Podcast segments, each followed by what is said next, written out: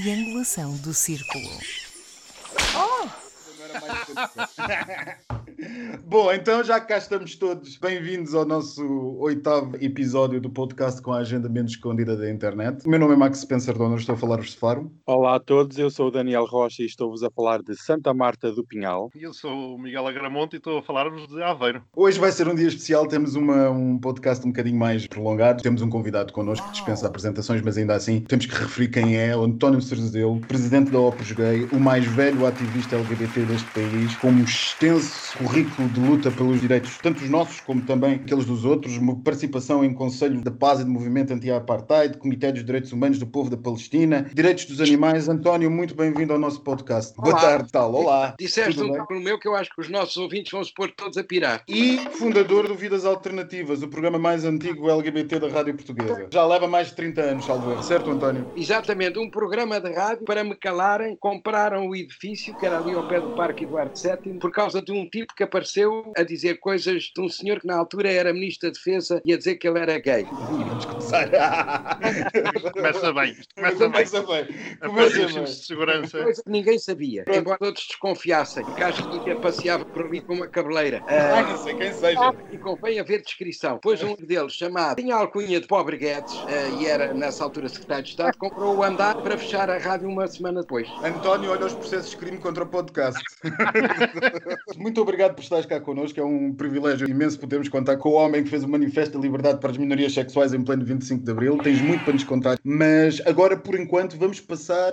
Permite-me só uma nota, por favor, antes Sim. disso, agora. Que tem a ver com, com aquilo que aconteceu no passado domingo. Eu sei que é uma coisa que nos foge um bocado do nosso âmbito, mas eu acho que é importante nós falarmos. Também era o Dia Internacional da Luta contra a Homofobia, Transfobia e Bifobia. Exato. E depois houve uma coisa chamada Big Brother, que é uma coisa que passa na TVI, de onde depois foi o público Sem sombra de dúvidas. concorrente assumidamente gay e manteve um assumidamente homofóbico. Eu não vou acrescentar muito mais ao que Pedro Carreira escreveu na excelente crónica que fez-me escrever nesse dia, tal também como não comentarei o programa, eu apenas faço notar que se dependesse do povo, ainda não teríamos casamento entre pessoas do mesmo sexo, quaisquer direitos para LGBT, a pena de morte continuaria em vigor e a escravatura ainda não teria sido abolida. Portanto, se a sociedade tem evoluído, não tem sido às custas da opinião do povão, aquele a quem estes reality shows dão o poder de deliberar, aquele que os populistas chamam para as suas causas. Era só esta nota que eu queria fazer. E já agora gostava de perguntar ao nosso convidado se tem alguma coisa a dizer sobre o assunto. Tenho, é que são tudo a gente que se habituou à repressão, que herdou do Estado Novo e que ainda hoje não se libertou dela. Portanto, são gente que tem a cabeça fascistizada, tem muita dificuldade em libertar-se e, infelizmente, muitos deles são ainda ou já da minha idade e dizem que naquele tempo é que era bom. Está tudo dito. Nós temos hoje, entre as várias comunicações que recebemos, vamos destacar frente ao penúltimo episódio, que vem do nosso ouvinte Diego Versali, que nos ouve em São Paulo. Primeiro, simpaticamente, nos dá os parabéns pelo nosso podcast, diz que é ouvinte em São Paulo e tem adorado a forma como vocês, neste caso nós, lhe trazem informações do mundo de toda a forma descontraída e divertida. Obrigado, Diego, é um prazer. Ele diz o seguinte: eu queria fazer um pedido. No último pod, vocês começaram a falar sobre ISTs e gostaria que tivessem falado mais sobre isto, pois penso nessa questão. E ele depois diz: a gente vai realmente sair transando, feito loucos no final disto tudo. Isto vai aumentar a transmissão de ISTs ou vamos ter tanto medo no final disso que não passará de absolutamente nada. O que é que vocês acham? Antes de mais nada, tenho que agradecer, claro, ao Diego pela pergunta. Eu sei que temos vários ouvintes no Brasil, também nos deixa muito felizes. Antes de mais, porque percebem aquilo que nós dizemos. Eu acho que temos 90%, na melhor das hipóteses, por causa do nosso sotaque, não é? Por outro lado, todos nós, incluindo o convidado, o António, nós temos um carinho sem fim pelos nossos irmãos brasileiros. E já agora, Diego, manda um beijo meu, cheio de saudades dessa cidade incrível que é São Paulo. Eu não sou especialista em ISTs, em nada que se pareça. É, sem dúvida, um tema a que voltaremos. Porém, há a opinião comportamental que posso dar, claro que enquanto observador, não é? Já que assim pedes. Quando dizes que as pessoas vão ligar um foda-se enorme aos preservativos, pergunto se isso já não acontece. Especialmente depois que o PrEP começou a ser popularizado, com o aumento de outras ISTs. Porque, como se sabe, o PrEP previne a infecção pelo VIH, mas não previne que se contraiam outras doenças como a sífilis ou a gonorreia, apenas para citar Exato. duas, ao contrário do preservativo. Portanto, eu distinguiria a explosão, entre aspas, da atividade sexual pós-Covid, do uso ou não do preservativo. No episódio 5, nós tivemos aqui o psicólogo, o Telmo, que referiu que cada um reage à sua maneira e, portanto, as reações serão diferentes consoante cada um. Eu concordo com ele, mas acho que efetivamente vai haver uma corrida, uma vez mais, entre aspas, ao sexo. Aliás, eu já disse que se no início da pandemia a corrida foi ao papel higiênico, no final serão os preservativos. Portanto, já agora foi o conselho, façam o stock agora, enquanto está barato, enquanto existem. Naturalmente que se essa enxurrada de sexo for acompanhada de comportamentos de risco, nomeadamente do não uso do preservativo, é lógico que isso provoca um aumento de ISTs. Mas isto é uma relação causa e efeito com base nessas duas premissas. Muito sexo sem preservativo e que não é sempre preciso especialista para se prever. E a corrida vai ser só da, da comunidade LGBT? Não, acho que vai ser toda a gente, como é óbvio, está tudo louco. Está, está previsto que haja um boom de crianças. Pois, Mas passar- isso não é uma doença sexualmente transmissível. mas é a propósito do sexo en- entre homem e mulher, porque este período fez crescer muita tesão. Fez, mas também fez separar-se nos casais. Pessoas informadas tendem a não passar por essas situações, a não apanhar ISTs. Logo, se querem ter sexo, informem-se. Ou então comprem uns óculos de realidade virtual e pronto, assim não há problema nenhum. E tu, de certeza, podes aconselhar os melhores gadgets disponíveis online. Quando as pessoas vivem 24 horas sobre 24 horas, seja mulher, seja homem, eh, se torna muito cansativo e, e- e doentio, e isso po- pode provocar rupturas no casal, seja ele hetero ou gay, porque as pessoas precisam de espaço para respirar e de outras pessoas para contracenarem, e se é sempre a contracenar com, com a esposa ou com o esposo, é muito cansativo e provoca ao fim do dia realmente um desgaste muito grande, que à noite não se traduz por coisa nenhuma, porque já se gastou durante o dia. Contracenar é uma maneira muito elegante de o colocar. O António, o António sempre foi elegante.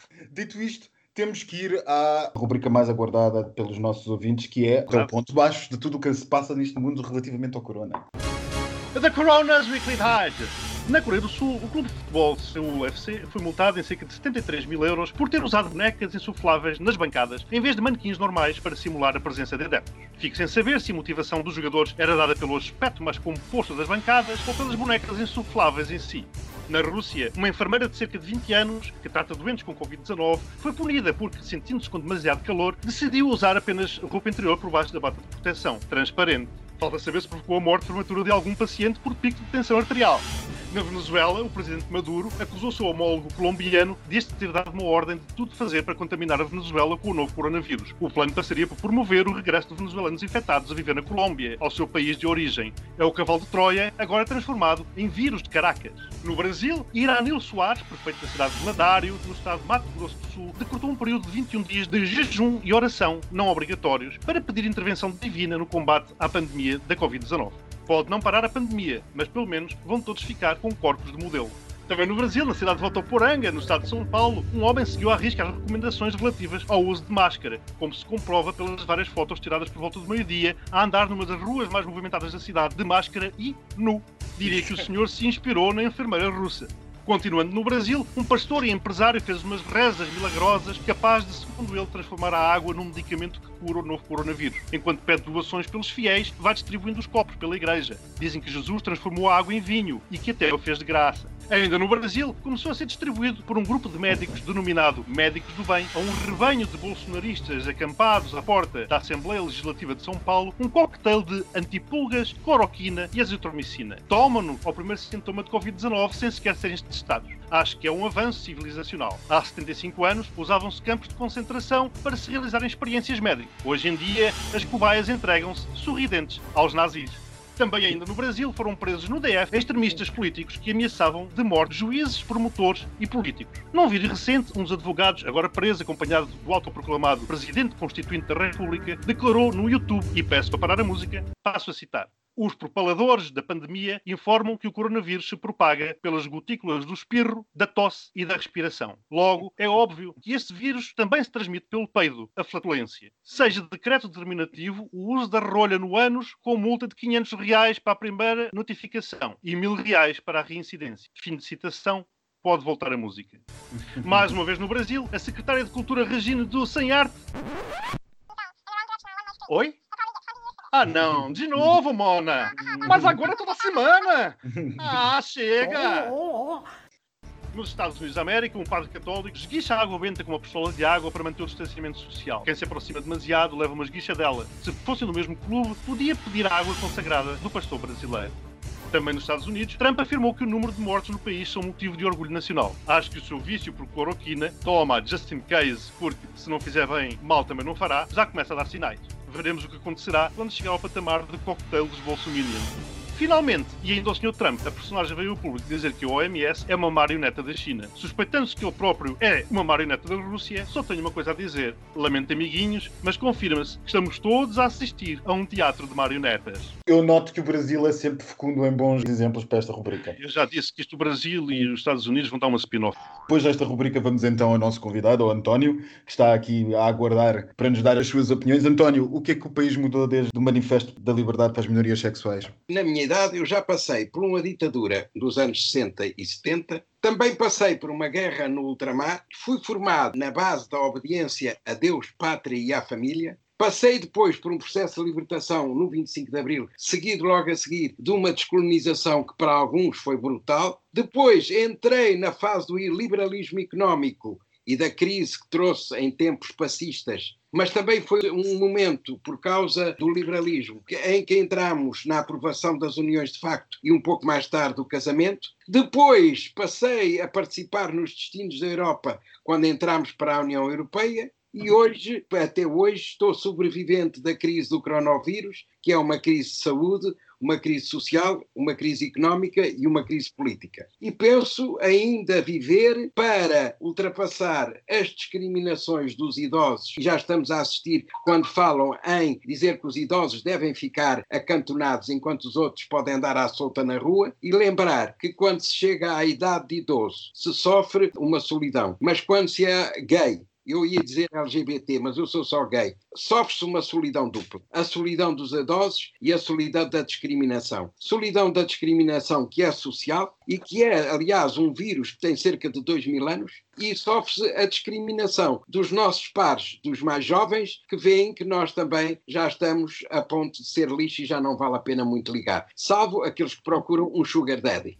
Tu escreveste agora recentemente para o público uma crónica magnífica que foi publicada a Salvador no dia contra a homofobia, a bifobia, a transfobia, que se chamava Envelhecer LGBT+, um arco-íris e um cão era nessa linha de que tu estás a dizer, não é? Sim, um pouco nesta linha, porque de facto não há outra linha. Lembra-te que nós já fomos apelidados da peste grisalha por um deputado da Guarda, que aliás é um dos distritos mais velhos de Portugal. Portanto, eu suponho que ele não deve ter sido reeleito depois. A própria senhora do FMI, a Madame Lagarde, com todo o seu chique, também disse que este período que estamos a passar era bom porque eliminava alguns idosos que estavam a sobrecarregar os orçamentos. E o ministro da Economia economia do Japão ou das finanças também disse a mesma coisa, mas no dia seguinte apareceu a pedir desculpa, dizendo que se tinha enganado. Queria dizer que ele achava que isso devia ser aplicado a ele, também tem 70 e pico anos, e que pensava que quando chegasse a uma certa idade, que a família não devia ter pena se ele morresse. É, não te esqueças do Bolsonaro, que também diz ah, e bem. implementa através do coronavírus. O Bolsonaro é um caso excepcional no panorama mundial, não é do Brasil, é no panorama mundial. Não há nenhum, pelo menos que a gente saiba, tão louco como ele, nem sequer o da Coreia do Sul, simplesmente porque a Coreia do, do Sul norte, não diz. Do norte, do norte, do norte. O da Coreia do Norte não diz nada, enquanto o, o do Brasil fala que se farta e era bom conseguir calá-lo. E cada vez que abre a boca diz mais as neiras umas em cima das outras. Mas é um homem que está num desnorte total, que eu estou convencido que se fosse um país normal ele era internado num manicômio para a loucura em que ele vive e que quer que vivam os outros. É realmente uma desgraça para o Brasil, que vai atrasar o Brasil para aí 10 anos era bom que os brasileiros entrassem a entenderem-se uns com os outros e deixassem de fazer o que estão a fazer até agora, que é a loucura perfeita de um país que nos prejudica a nós numa coisa desde já: é com a Amazónia. Estão a aproveitar para lançar mais fogo, mais queimadas e eliminar inclusive os índios. E isso prejudica-nos a nós todos, como humanidade. É um grupo social e, e humano que não deve nem pode desaparecer e que eles querem que desapareça, que é para depois terem uma desculpa que já podem desmatar. Pior é que a temperatura mundial vai alterar-se e uma das coisas que nós nos queixamos é do aquecimento global. A gravação que foi publicada na sexta-feira, eh, daquela reunião de ministros Bolsonaro, e está lá tudo, os ministros dizem no preto no branco ao que vão, cada um em sua área, é impressionante. Ele não se enganou nos ministros e particularmente nos militares, porque ele pensa que se for posto fora, ficam os militares no governo, que era o que ele queria, era um golpe de Estado militar, e assim não há golpe Eles entram naturalmente porque um deles, o segundo, é um general e, portanto, tem que subir o posto se ele, se ele for exposto de lado. Embora eu esteja convencido que no Brasil, mas tu que és do Brasil poderás corrigir-me, que uma coisa são os generais que têm alguma contenção, mas haverá sempre quatro ou cinco ovelhas ranhosas, e outra coisa são os de baixo que não têm muitas dragonas, que esses, muitos deles, são pró-Bolsonaro descaradamente. Estou a falar do soldado raso e do cabo. Não eu não se... digo, sim, eu não digo tanto do soldado raso. Há sempre quem defenda que o golpe militar está fora de questão, porque os militares, nomeadamente o exército, está contra, contra o golpe e, portanto, contra o Bolsonaro nesse aspecto. O que eu costumo dizer é que quem faz os golpes militares não são generais, não são uh, as cúpulas das chefias, são geralmente os capitães. Aliás, veja-se capitães, majores, etc. Veja-se o que aconteceu, por exemplo, com o 25 de Abril. Não foram os generais que fizeram o, o, golpe, foram os capitães. Portanto, a mim o que me preocupa é com quem é que estão os capitães, não é com quem é que estão os generais. E eu acho que isso ainda não foi muito bem visto. E depois, vês que agora, por exemplo, o Ministro da Saúde saiu, está lá um, um general de forma interina e aos poucos. Aliás, naquele vídeo que foi transmitido com autorização de um dos ministros, os juízes do Supremo Tribunal Federal, o Celso de Mello, ele diz que efetivamente quer armar a população e diz que isso se deve ao facto de que a população altamente armada evita precisamente a entrada na ditadura. O que me parece é que ele quer armar a população para caso ele venha a ser afastado do cargo por um motivo que ele considera uma frescura, portanto, uma coisa fora do comum, mas legal, aí ele tenha uma base de apoio fortemente armada e vamos lá ver o que é que pode acontecer. O que ele quer é armar as milícias dele para elas atacarem antes que os outros estejam armados. Aliás, já há um acampamento com pessoas armadas que eles dizem que é para autodefesa, mas a autodefesa também serve para heterodefesa. Portanto, podes defender a ti como, como atacar os outros. Portanto, é, um, é uma faca de dois gumes. Eu estou convencido que o que ele quer é armar a população, não é porque ela seja a seu favor, é para matar aquela que não seja a seu favor. E assim assustar as pessoas, porque é assim que os fascistas em toda a história têm feito. Dão golpes, atacam, intimidam as pessoas e conquistam o poder. Ó oh Miguel, e tu que tens particular hum, conhecimento do Brasil, como já o nosso auditório sabe, onde é que entram aqui as igrejas eh, neopentecostais? Penetram por todo lado. é porque isto, isto vai nos levar ao nosso assunto seguinte de hoje.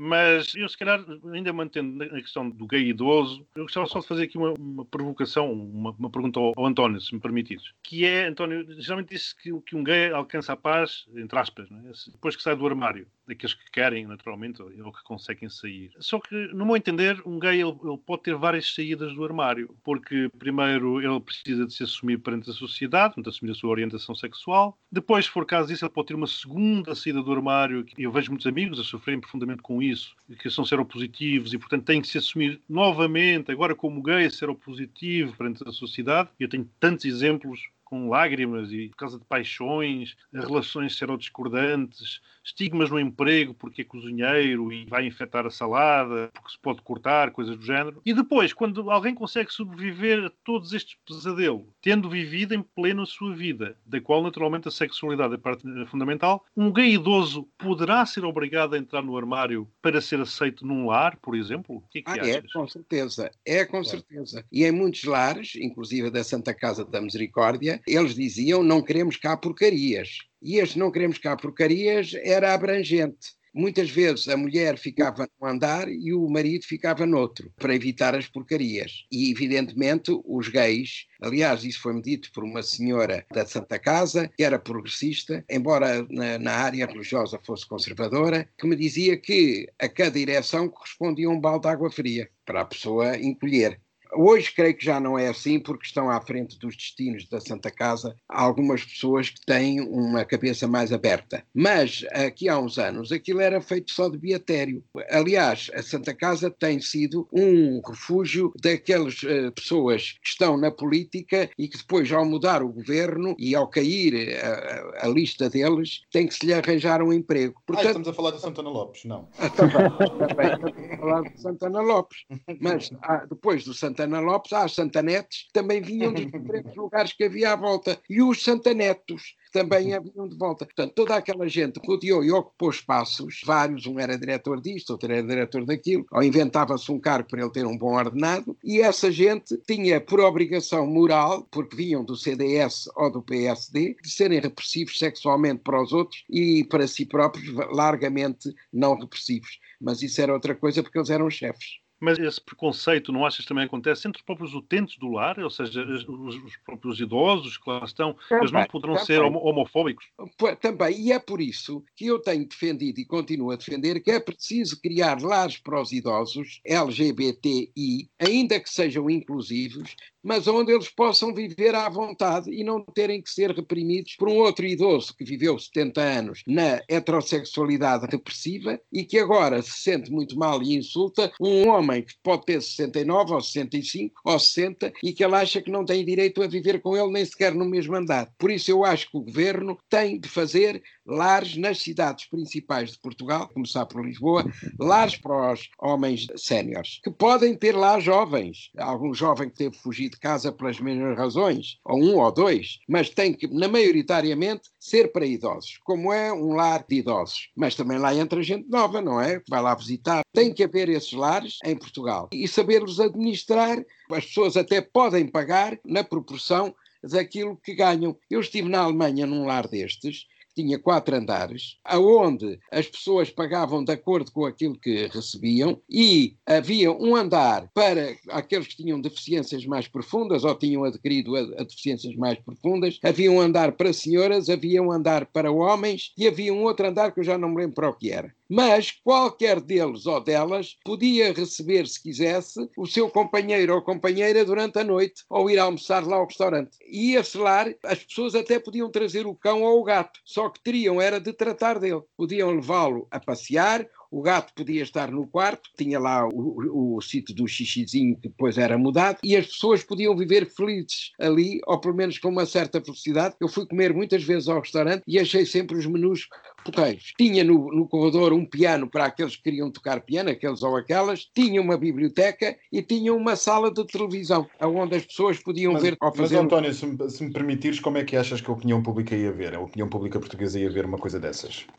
Lar só para LGBTs. Ao princípio ia ver mal, mas depois acabaria por ver bem. Da mesma forma que ao princípio viu mal as uniões de facto e depois habituou-se a elas, depois viu mal o casamento e já se habituou, não quer dizer que seja a 100%, portanto estas coisas têm de se avançar. E depois a população vai aos poucos habituando-se e vai arrumando na sua cabeça esses preconceitos que tem, porque o que iriam dizer, ai, faltam lares para os idosos e já estão a fazer um para os gays é evidente que ia aparecer esse argumento. Mas depois haveria que contra-argumentar que esses gays nos esses lares não estavam bem, não se sentiam bem e nem queriam ir para lá. E eles precisavam de estar em lares. E pronto, e há que saber lutar com estas questões. Eu, por exemplo, acho que deveria também criar-se uma Secretaria de Estado dos Idosos. E argumento porquê? Primeiro porque é o grupo social mais importante em Portugal. Somos cerca de 3 milhões e 300 mil ou 400 mil.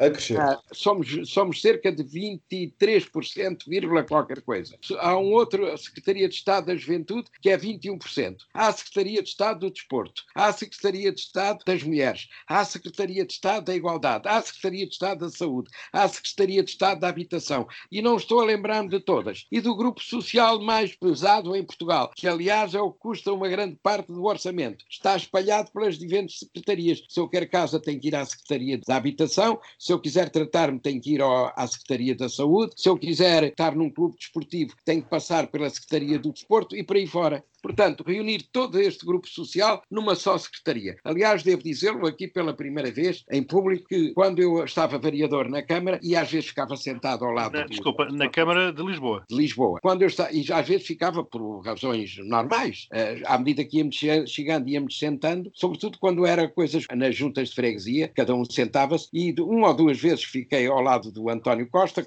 trocava impressões com ele e conversava, e uma das vezes disse António Costa, é preciso fazer uma Secretaria de Estado dos Idosos. Ele olhou para mim e perguntou-me porquê. Eu respondi mais ou menos desta maneira. E depois ele disse-me: Vou pensar. E uhum. anda a pensar até hoje. Bom, e posto isto, se calhar está na altura de evoluirmos para o nosso próximo tema. Ainda há bocado estávamos a falar das seitas evangélicas no Brasil. Saiu esta semana, na passada quinta-feira, um grande artigo na visão sobre o Chega e André Ventura. Nós, na semana passada, estivemos a falar sobre as presidenciais, fartámos de falar sobre, sobre o senhor André Ventura, o doutor André Ventura, e chega agora a altura de voltar a falar sobre ele porque o assunto é inultrapassável. Ele é os lobbies evangélicos, ele é as ligações ao setor imobiliário, as influências neofascistas, as milícias digitais, tudo e mais alguma coisa que a visão resolveu expor e que se calhar nós não tínhamos assim tantas dúvidas, apenas apareceu agora em reportagem. O que é que os meus insignes debatedores têm a dizer sobre isso, Daniel? Bem, o que eu tenho a dizer é que após ler o artigo da Visão, juntamente com o artigo de hoje do Expresso, que é uma organização muito bem montada e toda a gente tem um papel a desempenhar, seja ele financeiro, político, etc. E que aquilo são as provas do que nós já suspeitávamos, porque o dinheiro tem que aparecer de algum lado e os apoios não são só verbais, têm que ser financeiros e têm que ser com material. Por isso nós vemos várias empresas envolvidas, como já tinhas referido, imobiliário, temos agora a ver futebol, temos empresas de comunicação, de marketing, um rol enorme e podemos ver que as igrejas evangélicas e outras que apoiam o Ventura e a sua ideologia muitas vezes usam as próprias igrejas, usam os meios que dispõem para a propaganda política. E nós devíamos tirar algumas lições nesse aspecto que é temos que nos organizar muito mais, não podemos nos dividir em grupinhos e temos que criar um grupo coeso e de resposta a esta palhaçada toda que se passa com o Chega. E é ridículo vermos que é em toda a sociedade, não é só nos meios mais pobres, como fala no artigo da Visão, no Alentejo. Por incrível que pareça, uma das maiores votações do Chega é no Alentejo profundo, Elvas, Alvito, quer dizer, isto é. Eles estão aí e estão o a. O Algarve foi em Sagres. Por exemplo, vez mais voltamos ao tema de, da transferência do voto, que não é necessariamente Exatamente. do partido que está ao lado. O que está a ver é do Partido Comunista para o Chega. Eu Mas penso é... que a transferência de votos é transversal a todos os partidos, seja ele Bloco de Esquerda, Comunista, Socialista, seja ele o que for, vai tudo. É, é abstencionista. É tudo, vai tudo. Eu acho, é muito inter...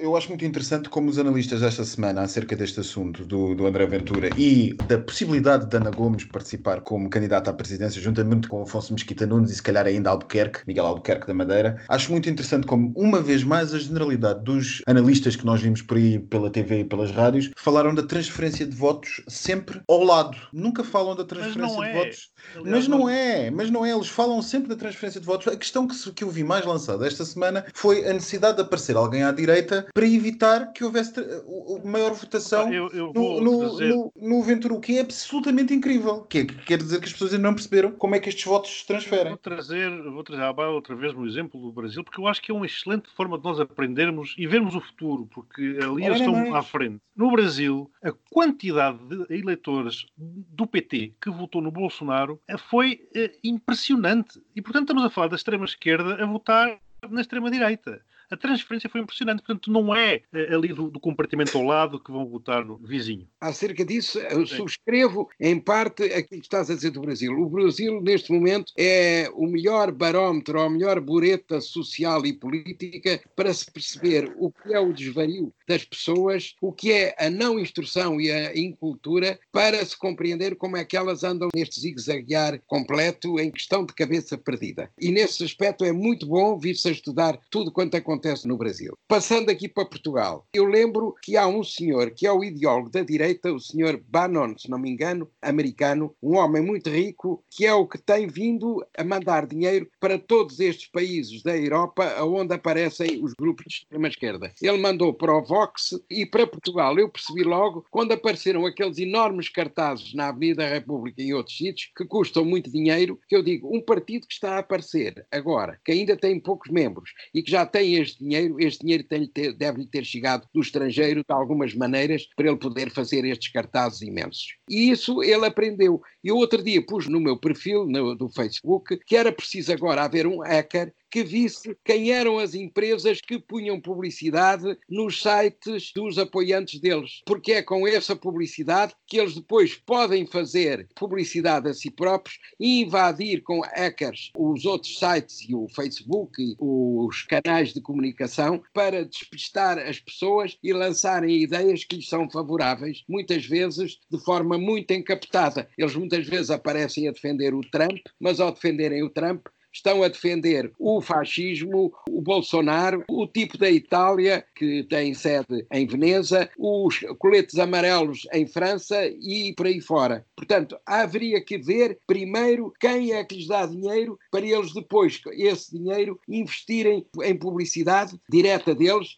e investirem em pagarem pessoas estão a infiltrar os diferentes blogs, redes de conversação, até sexual, para irem desmontando aos poucos a sociedade e levar a água ao seu moinho.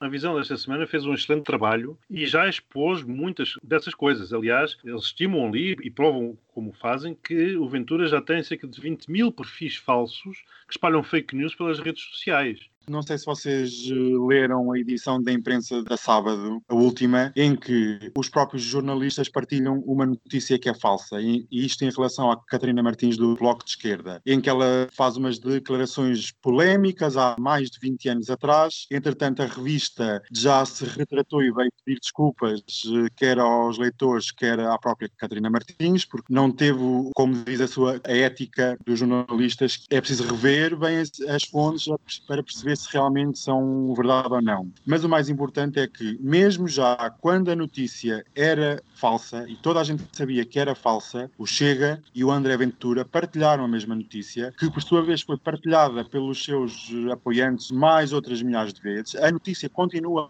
online e nem sequer é feito nenhum reparo a dizer que é falsa. Eles estão a adquirir aquilo como verdadeiro e a incentivar o ódio contra uma ideologia, contra um partido político presente na Assembleia da República. Aonde é que está o Presidente da Assembleia da República? Onde é que estão as autoridades competentes, neste caso, de fazerem alguma coisa que é o Presidente da Assembleia da República tem que tomar uma posição. Um deputado não pode andar a partilhar notícias falsas e incentivar o ódio contra um partido político a troco de votos ou de apoiantes ou de maior visibilidade na imprensa, porque acima de tudo o que o André Ventura quer é visibilidade, que não a tem neste momento porque vivemos na situação que vivemos com a pandemia. Há também um filme documentário que se chama The Great Hack, que mostra como a Cambridge Analytica usou o lado negro das redes sociais no início de 2016 para a eleição de Trump. E depois seguiu-se o Brexit, Bolsonaro, etc. Está tudo. Netflix tem lá o filme The Great Hack, está tudo muitíssimo bem explicado. E, portanto, esses perfis uhum. falsos que tu falavas é aquilo que no Brasil se chamam os robôs de Bolsonaro, que depois são todos coordenados a partir do gabinete de ódio em Brasília. Eu volto a insistir que já assistimos a tudo isto no Brasil. É uma maioria composta composta por várias minorias que odeiam o que é diferente, odeiam que o mundo não seja como eles querem e pretendem impor o seu ponto de vista. Depois, a partir daqui, começam a crescer. E a questão das igrejas evangélicas, já agora, já que me puxaste por aí assim, é algo tipo as relações do Facebook complicado. Porque vai muito fundo. Vai muito fundo. Tem, tem, muitas ramificações a todos os níveis. E um deles é, claro, a política. Mas isso, uma vez mais, seria tema suficiente só para um único podcast, ou vários até. Assim. Para, para, a maioria dos portugueses que seguem publicações nas redes sociais brasileiras, BBB quer dizer Big Brother Brasil. Só que em Brasília, BBB é uma associação de forças poderosas ligadas a três interesses. Religião, na defesa da chamada família tradicional brasileira, onde, é claro, os LGBTs não se enquadram. Agropecuária, cujo objetivo é desmatar a Amazónia para arranjar mais espaço para pôr o gado a pastar, e não me refiro aos bolsominions, e armas que defendem o armamento da população, em especial do chamado cidadão de bem, porque bandido bom é bandido morto. É uma frente com uma forte presença no Congresso e no Governo, e a bancada BBB significa Bíblia, do boi e da bala. Vocês devem ter visto algumas movimentações relativamente ao André Ventura e ao Chega. Uma delas é um abaixo assinado para a inconstitucionalização do partido. O que é que acham disso? Eu acho que já vem tarde. O partido é inconstitucional. Aliás, antes de ter sido constituído, um partido com aquele formato é claro, e eu não sou, não sou jurista, longe disso, ah, mas defendendo o que defende, aquilo é claramente inconstitucional, digo eu. Daniel, politicamente, o que é que tu achas? Bem, lá está, nem sequer devia ter sido formado, mas que se já está formado, é, pronto, o erro já foi feito, acho que não é uma forma de combater, porque isso vai criar nos votantes e nos apoiantes o sentido de vítima. Ah, eles querem nos calar. Ah, eles querem nos silenciar. Não, temos que combater é as ideias, não é na secretaria se tem menos votos, se tem se é inconstitucional ou não. Se já está criado, já está, já foi. Olha, já Daniel, está... para, para, combater as ideias, eu já estou sentado. é melhor esperarmos sentados, convencer aquela gente com ideias. É melhor esperar, sentados. Eu posso contar-vos uma história que se passou comigo. Quando eu estava no Conselho da Revolução, no gabinete do General Charais, um dia ele saiu da, da, do gabinete e disse-me: Vou para o Conselho porque hoje vamos votar se o CDS há de ser partido ou não. Eu disse ao senhor general, eu acho que não o devem deixar ser partido. Deixe cá ver, uh, vai. E quando ele veio ao fim da tarde para o gabinete, eu perguntei-lhe, Então, aprovaram, aprovaram, porque o argumento é que eles eram, nessa altura, naqueles anos de 75, 76, eram um. Havia gente daquele partido, não pode ser todos, punham bombas. Aliás, mataram aquele padre e a rapariga que ia com ele no carro, o padre Marx, se não me engano. E quando o general Charais veio, perguntei-lhe, ele disse-me: sim, foi aprovado. Eu digo: aprovaram esse partido terrorista. E sou esse António. É preferível que ele esteja integrado na lei para sabermos o que é que ele faz do que deixá-lo à solta e ele andar a pôr bombas. E, na verdade, a partir daí, o CDS deixou de ser um partido bombista e tentou ser um, um partido democrata-cristão. Portanto, António, acreditas que o Chega, o poder da institucionalização vai adocicar o Chega? Não vai adocicar, mas pelo menos não vai amargar, porque a partir daí eles são controlados. Se forem espalhados com o DDT que lhes deitamos, eles vão passar a poder, eh, em grupos pequenos, fazer diabruras em qualquer parte do país, onde tenham simpatizantes, e isso não convém. E eles Portanto, foram adocicados nos outros países? Olha, em Itália estão em larga perca porque isto que aconteceu é com o coronavírus e com as inundações que houve em Veneza, a população sabe quem é que foi o culpado. Foi o partido da extrema-direita. Em Espanha é mais confuso, mas as pessoas em certas cidades já perceberam que é a extrema-direita que provocou a desestabilização que levou a estas montanhas de mortos. Nos Estados Unidos, enfim, há gostos para tudo, eles ainda não perceberam que o Trump é um homem de extrema-direita, inteligente e aconselhado pelo Bannon, que aliás ele levou para a Casa Branca e depois foi obrigado a desconvidá-lo, mas de qualquer forma estava ali a escolha dele. Portanto, os Estados Unidos, com aqueles 300 milhões e não sei quantos de pessoas, há gotos para tudo. E, em alguns casos, o Ku Klux Klan é do mais violento que há e nos Estados Unidos sobrevive há não sei quantos anos. E eu, logo que o Trump uh, chegou ao poder, atropelaram numa manifestação africanos e pessoas que estavam só a protestar na rua e não foram desfeitos por isso. E o grupo, aquele grupo que defende arma, o armamento para cada pessoa poder ter uma arma ou duas, também ainda não foi desfeito. E agora até digo por graça, quando apareceu a primeira ameaça do coronavírus nos Estados Unidos, as empresas vendedoras de pistolas e metralhadoras tinham filas à porta de pessoas que queriam comprar metralhadoras e pistolas. Eu não sei se elas pensavam que o matavam a tiro, mas a verdade é que eh, venderam o triplo das espingardas e pistolas que se vendia até aquela altura. Portanto, são países destes que este país também é um simulacro do Brasil em versão americana ou em versão anglo-saxónica, com o respectivo primeiro-ministro na Inglaterra que também é igual a ele, apesar de ter apanhado a doença, o que lhe trouxe talvez alguma compreensão sobre as questões. Mas mesmo assim ainda tenho sérias dúvidas. Então, e tu, Miguel, tu que me disseste que eras uh, a favor da inconstitucionalização do Chega, o que é que tens a dizer sobre isso? Também achas que o partido pode eventualmente amansar-se com esta institucionalização ou nem por isso? Eu acho que são. Bom, para já estamos a falar do CDS em 75 ou 76, eh, com o Freitas do Amaral, e portanto não vamos comparar uma personagem como o Freitas do Amaral com o André Ventura. Quer dizer, acho que a coisa começa logo, a comparação começa a ser logo torta. Pais fundadores do sistema com André Ventura. Comparar Exatamente. pais fundadores do sistema com André Ventura. Exatamente. Portanto, não posso comparar Ventura com Mário Soares, com Álvaro Cunhal, com Sá Carneiro ou com Freitas do Amaral. Quer dizer, é, é incomparável. Não tem sequer comparação possível. Portanto, por aí a tese cai por terra. E depois, se calhar também por causa disso, estamos a falar de formas de estar, de ser e de fazer completamente diferentes. Aliás, basta ver aquele monólogo que foi agora publicado de Bolsonaro na famosa reunião com os ministros, para ver só o, o linguajar que é utilizado. Nós, numa story do nosso Instagram, fizemos um resumo em 12 segundos daquilo que o homem disse. Já agora desafio a ouvir. Deu merda? Porra, porra, putaria, putaria, putaria, puta que eu pariu. Merda, merda, merda, porra. Se fuder, porra. Fuder, filho da puta, puta, puta que eu pariu, porra. É? é isto.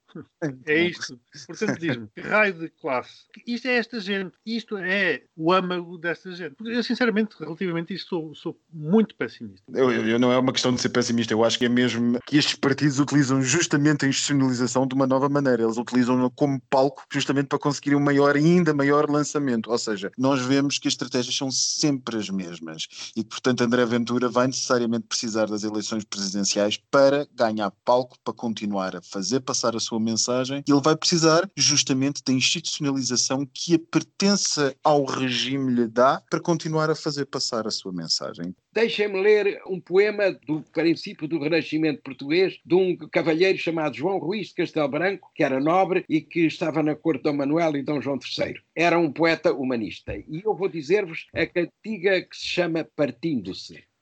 Senhora, partem tão tristes meus olhos por vós, meu bem, que nunca tão tristes vistos outros nenhuns por ninguém. Tão tristes, tão saudosos, tão doentes da partida, tão cansados, tão chorosos, da morte mais desejosos, cem mil vezes que da vida. Partem tão tristes os tristes, tão fora de esperar bem, que nunca tão tristes vistos, outros nenhuns por ninguém. Eu gostava que um namorado me cantasse esta cantiga.